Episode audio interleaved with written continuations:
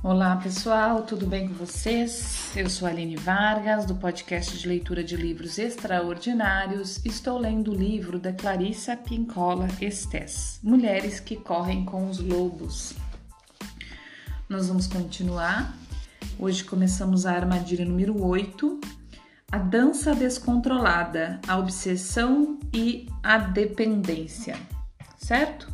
Uma boa leitura e uma boa escuta para nós.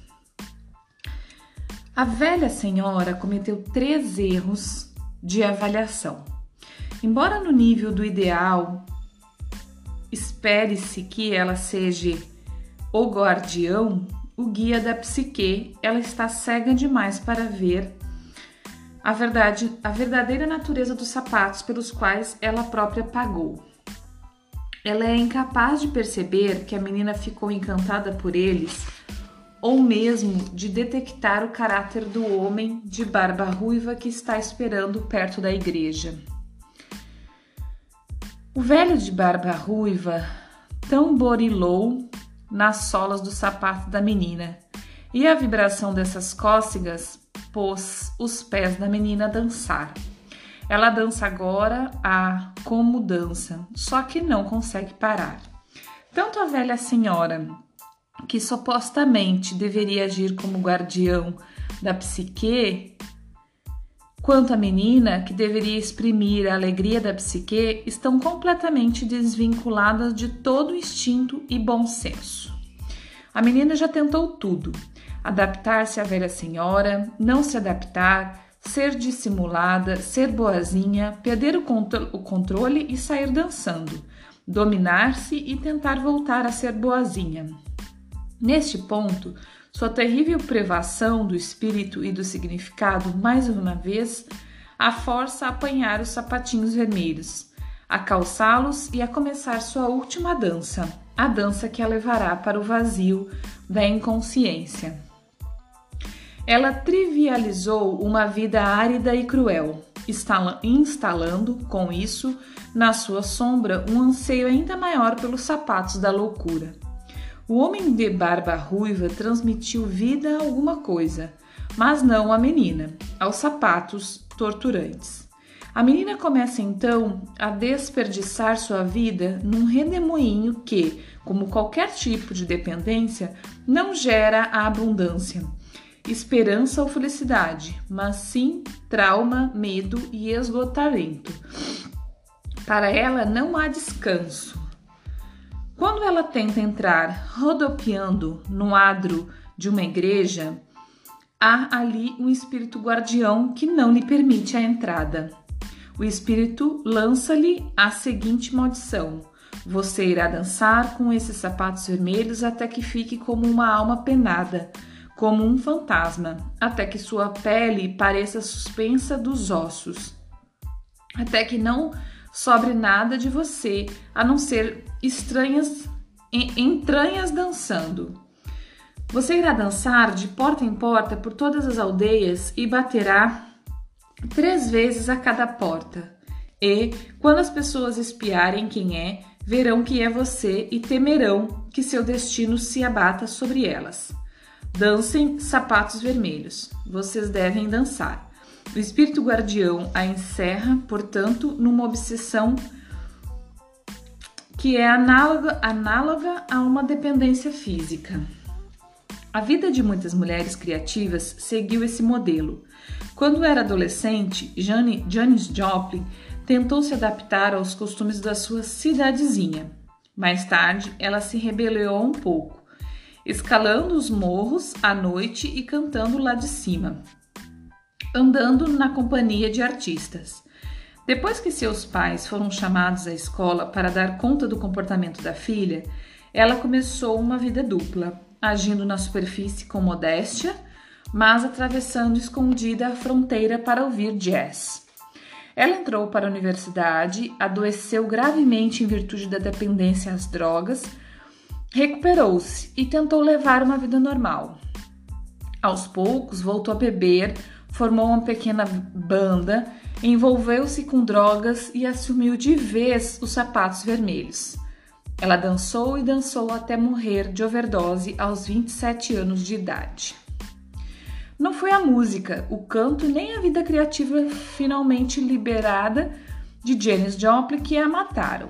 Foi a falta de instinto para reconhecer as armadilhas, para saber quando basta, para criar limites para a defesa da saúde e do bem-estar, para entender que os excessos quebram alguns ossinhos psíquicos, depois outros maiores, até que finalmente todo o esqueleto de sustentação da psique cai por terra e a pessoa vira uma massa amorfa em vez de uma força poderosa. Ela precisava somente de uma sábia imagem interna a qual pudesse se agarrar, um resquício de instinto que durasse até que ela pudesse dar início ao longo trabalho de reformulação do instinto e da percepção íntima. Ela só precisava dar ouvidos à voz selvagem que vive dentro dela, que vive dentro de todas nós, a que sussurra: Fique aqui o bastante. Fique o tempo necessário para reanimar sua esperança, para abandonar seu sangue frio, terminal, para renunciar às meias verdades defensivas, para se insinuar, para abrir caminho com a precisão ou com violência. Fique aqui o suficiente para ver o que é bom para você, para se fortalecer, para fazer aquela tentativa que terá sucesso. Fique aqui o suficiente para completar a corrida. Não importa quanto tempo demore ou de que forma isso ocorra. Outro subtítulo: A dependência. Não é a alegria da vida que mata o espírito da menina na história dos sapatinhos vermelhos. É a sua falta. Quando a mulher não tem consciência da própria privação, da, das consequências do uso de veículos e substâncias mortíferas, ela está dançando, dançando sem parar. Seja eles os o negativismo, os relacionamentos infelizes, as situações de exploração, sejam eles as drogas ou o álcool. Eles são como sapatos vermelhos. É dificílimo livrar a pessoa deles depois que eles se instalaram. Nessa dependência compensatória dos excessos, a velha senhora da psique desempenha um papel importantíssimo. Ela foi cega como ela só. Agora adoece. Fica imóvel, deixando um perfeito vazio na psique. Agora não há mais ninguém para dar uns conselhos à psique desvairada. A velha senhora acaba morrendo mesmo, não deixando absolutamente nenhum local seguro na psique. E a menina dança. A princípio, ela vira os olhos de êxtase, mas logo, quando os sapatos a deixam exausta de tanto dançar, seus olhos viram de horror. Dentro da psique selvagem estão os instintos de sobrevivência mais ferozes de cada mulher. No entanto, a menos que ela pratique sua liberdade interna e externa com regularidade, a submissão, a passividade e o tempo passado no cativeiro embotam seus dons inatos de visão, de percepção, confiança e outros, aqueles que ela precisa para ser independente. A natureza instintiva nos diz quando basta, ela é prudente e protege a vida. A mulher não pode compensar toda uma vida de traições e mágoas entregando-se a excessos de prazeres, de raiva ou de rejeição.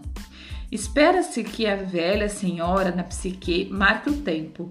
Espera-se que ela diga quando. Nessa história, a velha senhora está liquidada, arrasada. Para nós, é às vezes difícil perceber quando estamos perdendo os nossos instintos, pois com muita frequência trata-se de um processo insidioso que não se completa num único dia, mas que se estende por um longo período.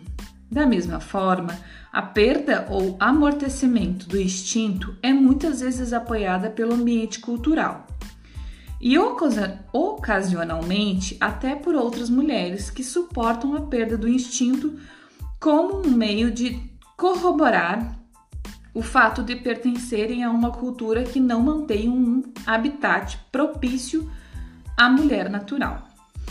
A dependência começa quando a mulher perde sua vida feita à mão e cheia de significado e passa a ter uma fixação em resgatar de qualquer forma qualquer coisa que lembre essa vida. Na história, a menina insiste em tentar se reunir aos di diabólicos sapatos vermelhos, muito embora eles cada vez mais a façam perder o controle. Ela perdeu seu poder de discriminação, sua capacidade de perceber a verdadeira natureza das coisas.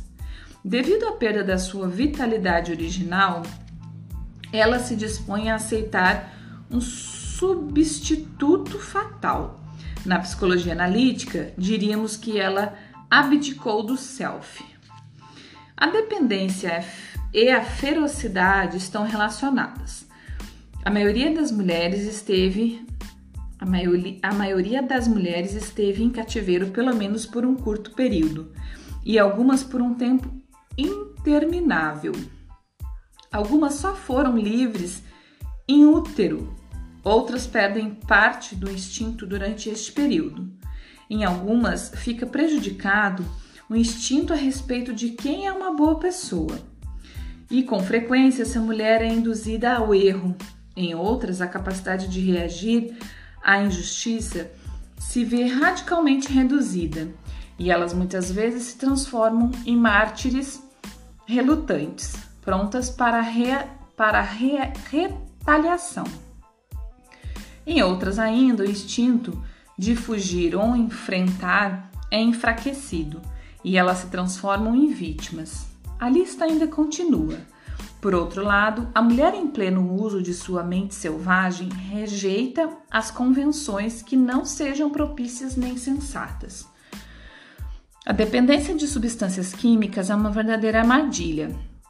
As drogas e o álcool são muito parecidos com um amante violento que nos trata bem a princípio e depois nos espanca, pede desculpa, é gentil por algum tempo e de repente volta a nos espancar.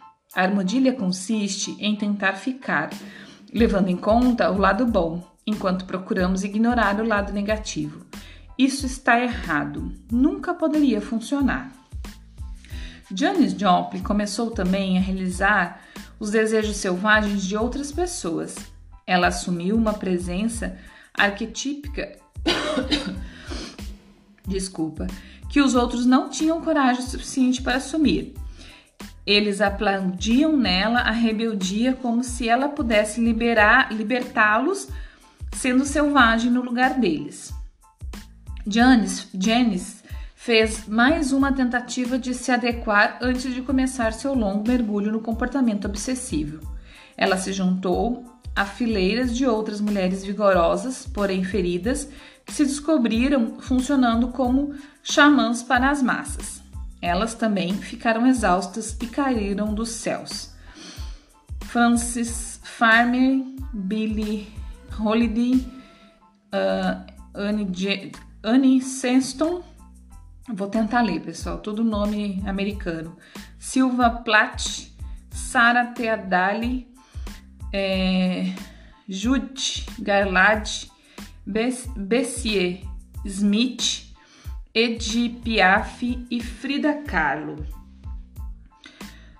É triste que a vida das nossas figuras modelos de mulheres selvagem, artística e artistas políticas preferidas tenham terminado de forma trágica e prematura. Uma mulher braba não tem força suficiente para assumir, no lugar de todo mundo, um arquétipo extremamente almejado sem entrar em colapso. A mulher braba está em processo de cura. Não costumamos pedir a um convalescente que carregue um piano escada acima. A mulher que está voltando, precisa ter tempo para se fortalecer. As pessoas que são apanhadas e levadas pelos sapatos vermelhos sempre começam pensando que qualquer substância da qual estejam dependentes representa uma forma ou outra de salvação. Às vezes, isso lhes dá uma sensação de poder fantástico ou uma falsa sensação de que tem energia para ficar acordada a noite inteira, para criar até o amanhecer, para ficar sem comer. Ou talvez a dependência permita que elas durmam sem temer demônios internos. Acalme seus nervos, ajude, ajude a que elas não se importem tanto com tudo aquilo com que tanto se importam, ou talvez as ajude a não querer mais amar nem ser amada. No entanto, no final das contas, a dependência só cria, como vemos na história, uma paisagem borrada que gira com tal velocidade que no fundo não se está vivendo uma vida de verdade. A dependência é uma baba yaga enlouquecida que devora crianças perdidas e as deixa à porta do carrasco. É, agora vamos, né, iríamos entrar num novo é, subtítulo, mas como chegamos no nosso tempo de leitura, eu vou parar por aqui. O, amanhã, né, no próximo episódio, a gente vai ler o subtítulo Na Casa do Carrasco, certo? Por enquanto é isso, pessoal. Muito obrigada. Até o próximo episódio. Bom dia, boa tarde, boa noite.